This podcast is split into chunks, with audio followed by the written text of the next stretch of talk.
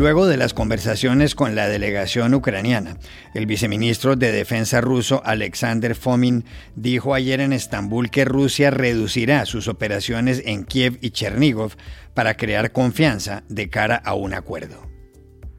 Согласование подписания вышеуказанного, вышеуказанного договора принято решение кардинально в разы сократить военную активность на Киевском и Черниговском направлении. ¿Llegarán a buen puerto estos diálogos? ¿Habrá un cese al fuego? Hablamos con el profesor Ariel González Levalli de la Universidad Católica Argentina. En México acaba de reaparecer un vídeo de varios marinos relacionado con la desaparición de los 43 estudiantes en Ayotzinapa hace siete años. ¿Qué significa esto para la investigación? Llamamos a María Luisa Aguilar, defensora de los derechos humanos. Puerto Rico lleva ya dos semanas de haber salido de la quiebra. La deuda del gobierno se redujo más de un 70%. ¿Es el nuevo plan la solución? Contactamos en San Juan a José Caraballo Cueto, profesor de la Universidad de Puerto Rico. Hola, bienvenidos a El Washington Post. Soy Juan Carlos Iragorri, desde Madrid. Soy Dori Toribio, desde Washington, D.C. Soy Jorge Espinosa, desde Bogotá. Es miércoles 30 de marzo y esto es todo lo que usted debería saber hoy.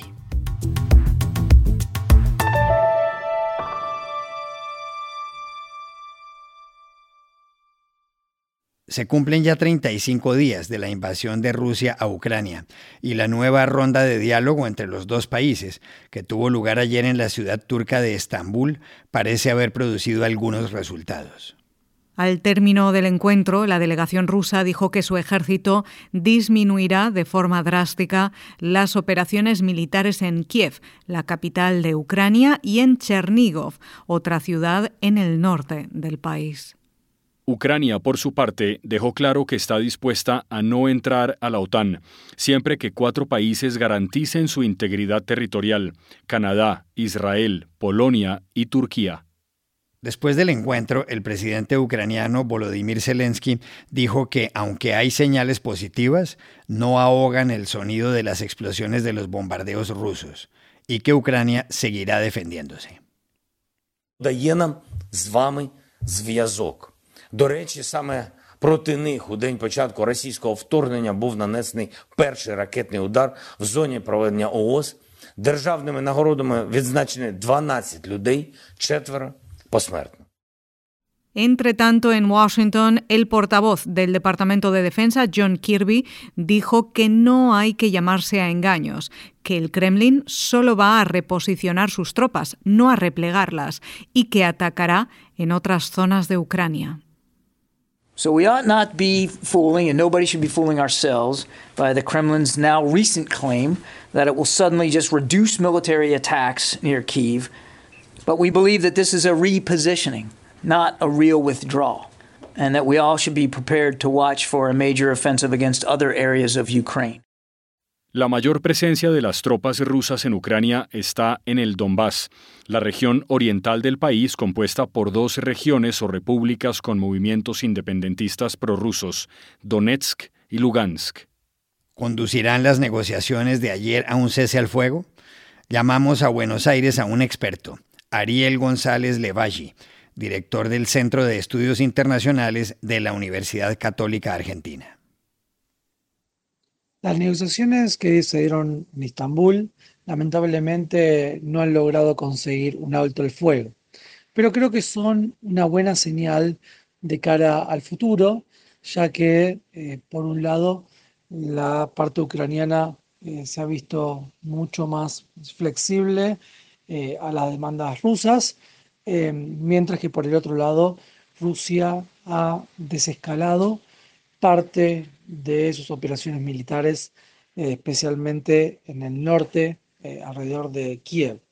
Ahora bien, creo que eh, aquí estamos frente a un punto de quiebre en el cual Rusia ha decidido limitar sus operaciones militares, pero esta limitación no significa que de una u otra manera eh, van a terminar en el corto plazo. Al contrario, lo que se ha decidido, esto ha sido expresado eh, por eh, diferentes voceros del gobierno y militares de la Federación Rusa, esto se ha orientado básicamente a conseguir el objetivo de tratar de controlar desde el punto de vista militar toda la región del Donbass.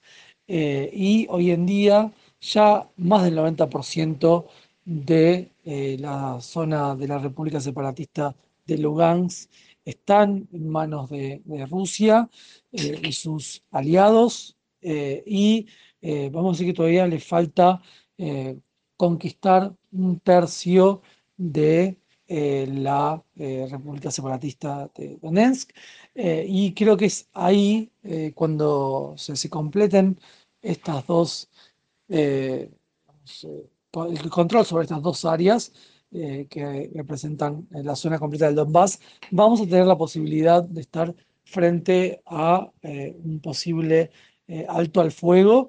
y, en, esta línea creo que es importante subrayar que en los próximos, esto va a llevar todavía no solamente días, sino quizás semanas.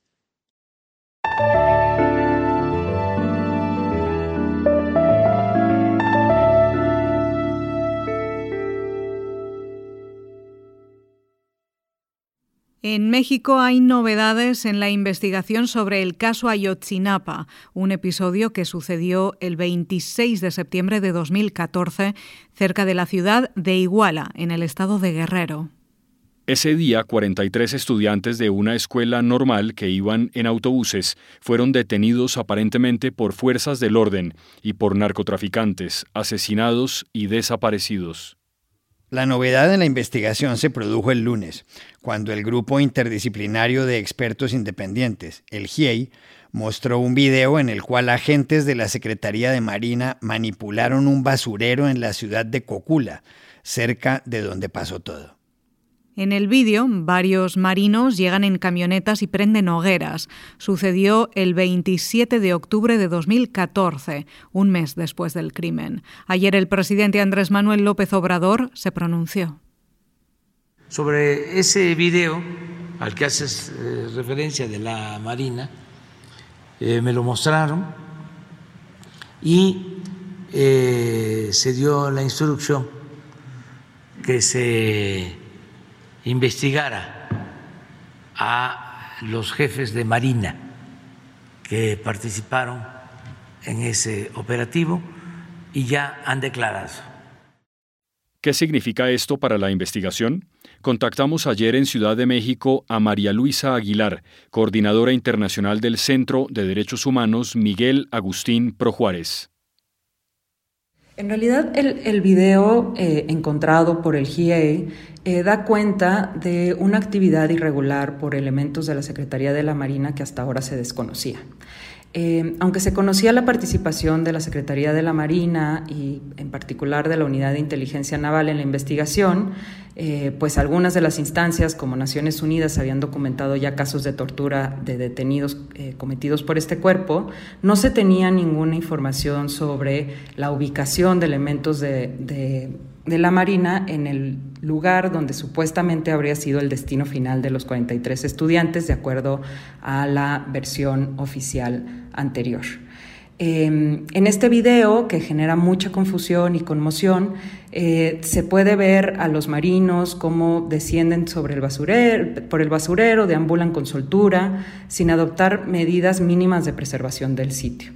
Em, el video eh, además muestra cómo mueven objetos, prenden fuego, conductas inexplicables que como mínimo eh, dan cuenta de una negligencia inaceptable desde la perspectiva criminalística, pero también como máximo eh, muestran que podría haber cualquier presunción sobre manipulación, alteración e incluso una introducción ilegal de evidencia.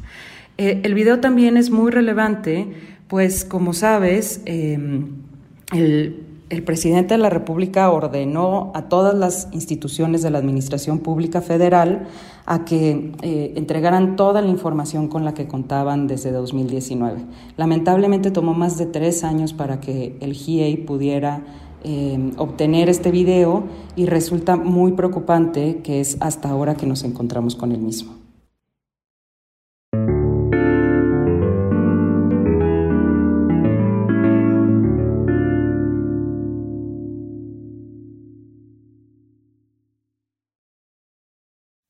Hace dos semanas, el 15 de marzo, Puerto Rico salió de la quiebra. Ese día fue aprobado el llamado Plan de Ajuste de la Deuda, PAT, que saca al país de la bancarrota decretada hace cinco años. Uno de los funcionarios que hicieron el anuncio en las redes sociales fue Omar Marrero, que es secretario de Estado y director ejecutivo de la Autoridad de Asesoría Financiera y Agencia Fiscal. Es un honor, es un privilegio poder comunicarle a Puerto Rico y al mundo entero que lo hicimos. Tuvimos nuestros problemas, pero se resolvieron y ahora el futuro de Puerto Rico, los mejores días están, están adelante. Puerto Rico, que es un Estado libre asociado de Estados Unidos, entró en suspensión de pagos en julio de 2016. Pocos días antes, el Congreso en Washington había aprobado una ley que le permitía reestructurar su deuda. La ley, conocida por la sigla Promesa y firmada por el presidente Barack Obama, contempló el nombramiento de un comité supervisor del proceso, conocido por muchos como la Junta. Hasta hace poco, la deuda total puertorriqueña era de 72 mil millones de dólares y la del Gobierno central de 34 mil millones. El nuevo plan reduce esta última a 7.400 millones de dólares. Pero no solo eso, Espinosa. Si antes Puerto Rico dedicaba 25 centavos de cada dólar al servicio de la deuda, ahora dedicará solo 7. Una gran diferencia. Algo que sin duda afectó a la isla, que tiene 3.300.000 habitantes, fue el huracán María, que en septiembre de 2017, según cifras no oficiales, se cobró la vida de más de 2.000 personas y causó daños millonarios. La pregunta ahora es si el plan de ajuste permitirá que la isla pague su deuda. Hablamos ayer en San Juan con José Caraballo Cueto, profesor de la Escuela de Administración de la Universidad de Puerto Rico. La deuda que se ha reestructurado en el gobierno de Puerto Rico será pagable definitivamente en los próximos cinco años sin mayores problemas, ya que va a estar la economía bajo una reconstrucción fuerte eh, producto de la recuperación del huracán María. Eh, sin embargo, después que pasen esos cinco años, pues eh, hay preocupaciones de si la economía de Puerto Rico va a tener la habilidad de generar la actividad económica que se necesita para pagar esa deuda. Si no es así, pues es posible que o venga una nueva ronda de reestructuración de deuda o venga una nueva ronda de austeridad eh, con unos costos sociales muy amplios como ha tenido en el pasado. Mi esperanza es que se utilicen estos próximos cinco años para establecer un nuevo modelo de desarrollo económico en Puerto Rico que no permita que la actividad económica caiga una vez termine la reconstrucción con María.